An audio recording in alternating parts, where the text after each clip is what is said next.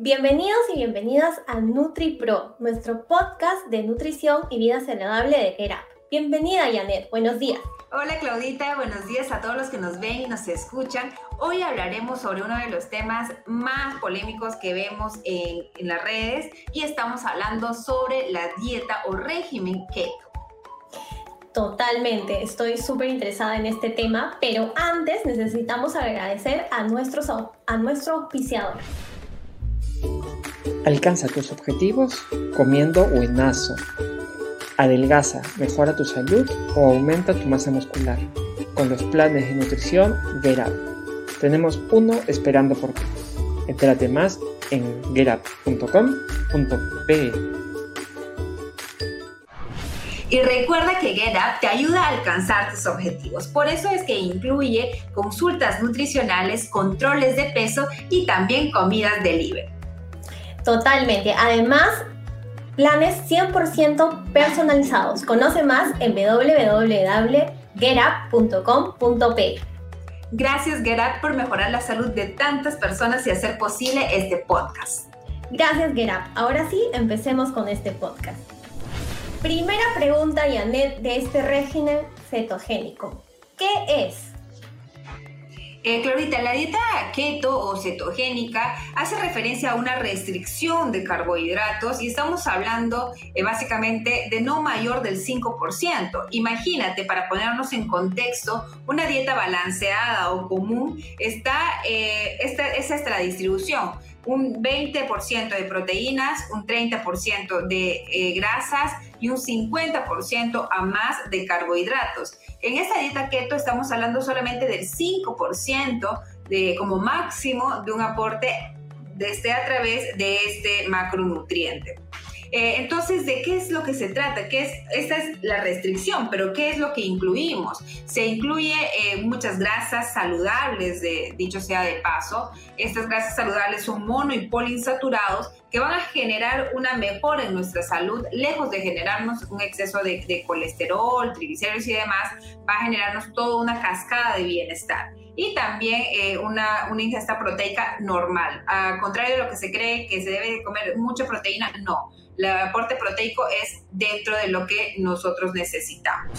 Ah, y, también mencionarte, Claudita, que los carbohidratos, si bien es cierto, eh, no están eh, permitidos, inclusive las frutas. Es por esto que, y como lo vamos a ver más adelante, que esta dieta no es como para tener un estilo de vida, sino más bien llevarlo por un periodo y este, ir alternando porque como no se incluye verdura, este, perdón, no se incluye frutas, no se incluye menestras, alimentos muy nutritivos, eh, entonces no se recomienda hacerlo por periodos largos, ¿no?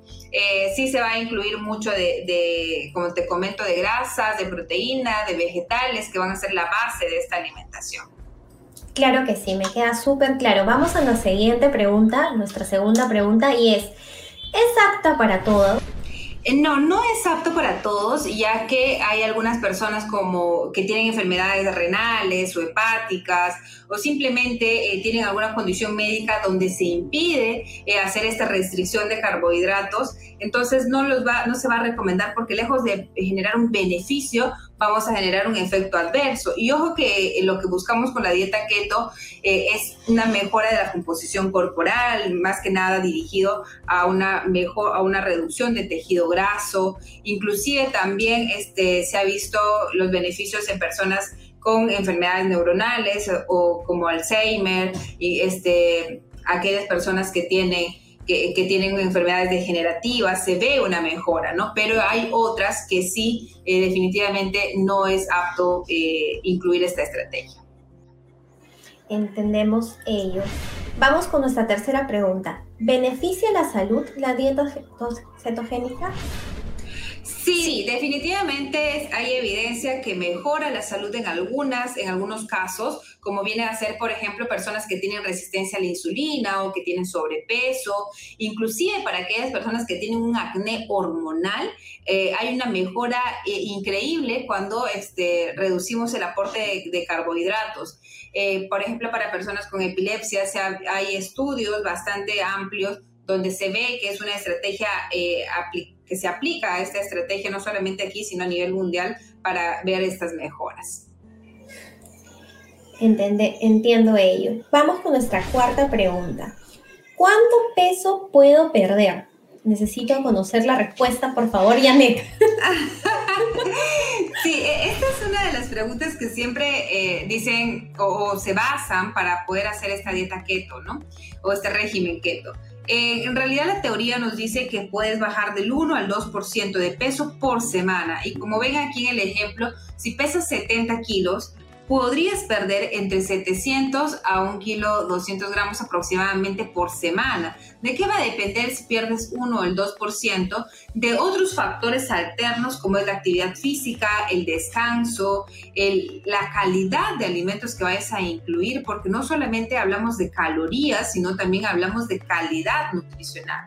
Eh, entonces, si es que tenemos un margen de, de alimentos eh, que nosotros podamos consumir y nos vamos a este margen menor y haciendo actividad física, por lo tanto vamos a tener una tendencia a bajar más, eh, más rápido, de manera más eficiente el peso. Y ojo que aquí hay que evaluar que esta pérdida de peso sea grasa y no sea músculo. Por eso es importante los controles, como Get eh, y, y, bien lo hace en su programa integral, donde te controlan no solamente el peso, sino ven la evaluación nutricional para saber si es que estás perdiendo grasa o músculo, que eso es lo relevante.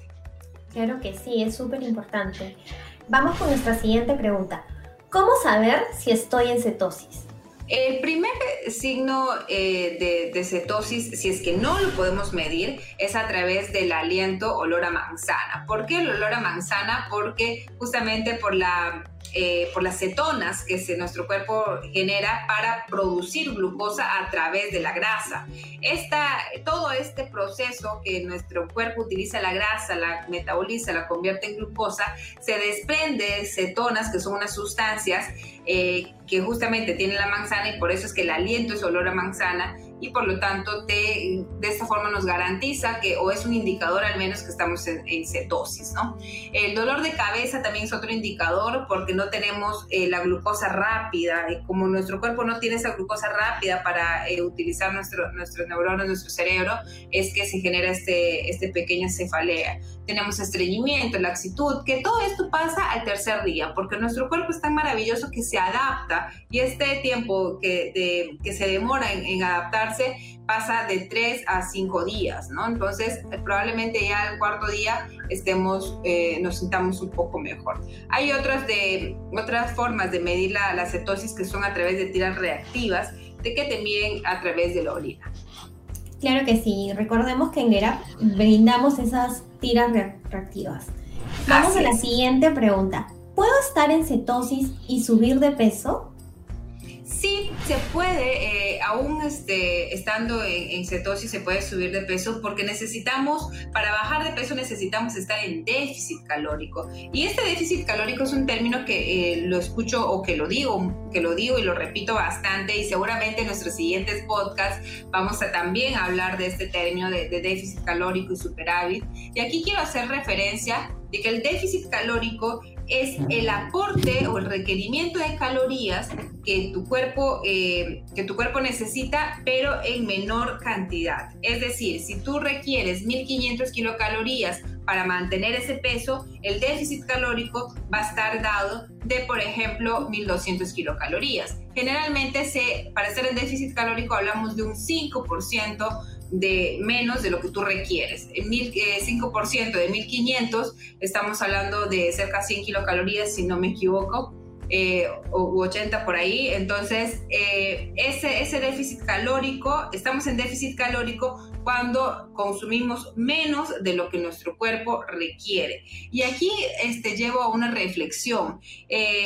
para generar este movimiento o proactividad física, ¿no? Cuando nosotros realizamos actividad física gastamos calorías y por lo tanto podríamos seguir comiendo lo mismo, pero gastando más calorías y por lo tanto de esa manera entramos en déficit. Por eso se dice que es mejor una caloría gastada que una caloría no ingerida. Yo prefiero comer más, pero también moverme más, para de esa forma generar eh, este, esta cascada de, de beneficios que tiene la actividad física y el déficit calórico. Claro que sí. Y vamos a nuestra séptima y última pregunta. ¿Cuánto tiempo puedo seguir este régimen cetogénico? esta dieta que se hace o este régimen que se genera como una estrategia de, quiebre cuando ya llegamos a un estancamiento, cuando ya no bajamos más, eh, se, se, puede realizar como un mínimo de 10 días y un máximo de 3 meses, como máximo, ¿no? ¿Por qué 3 meses? Porque al, a partir del tercer mes es donde ya se acaban nuestras, se empiezan a acabar nuestras, nuestras reservas de nutrientes y por lo tanto podríamos tener deficiencia más adelante, como en esta dieta cetogénica no se consume frutas, no se consume menestras, que son alimentos importantísimos en la, eh, por el aporte nutricional eh, de vitaminas y minerales, entonces a lo largo de esos tres meses ya podríamos empezar a tener cierta deficiencia. Por eso no, no lo recomiendo más de este tiempo y un mínimo de 5 a 10 días para poder entrar eh, en cetosis. Como siempre, el tiempo nos quedó súper corto. Mil gracias, Janet, por responder a todas nuestras dudas y preguntas y de nuestros vecinos, por supuesto. Encantada de ayudar a todas las personas que nos escuchan, que nos están viendo. Estoy segura que este podcast, este video les va a servir y por favor compartan con sus familiares, con sus amigos, para que más personas se junten a, esta, eh, a, este pro de la alimentación, de la nutrición y de la salud. Gracias, Claudita, por este podcast. No, gracias a ti. Y no se olviden de comentarnos acerca de qué otros temas podemos tocar aquí en NutriPro. Y bueno, eso es todo. Muchas gracias. Chao. Chao, chao.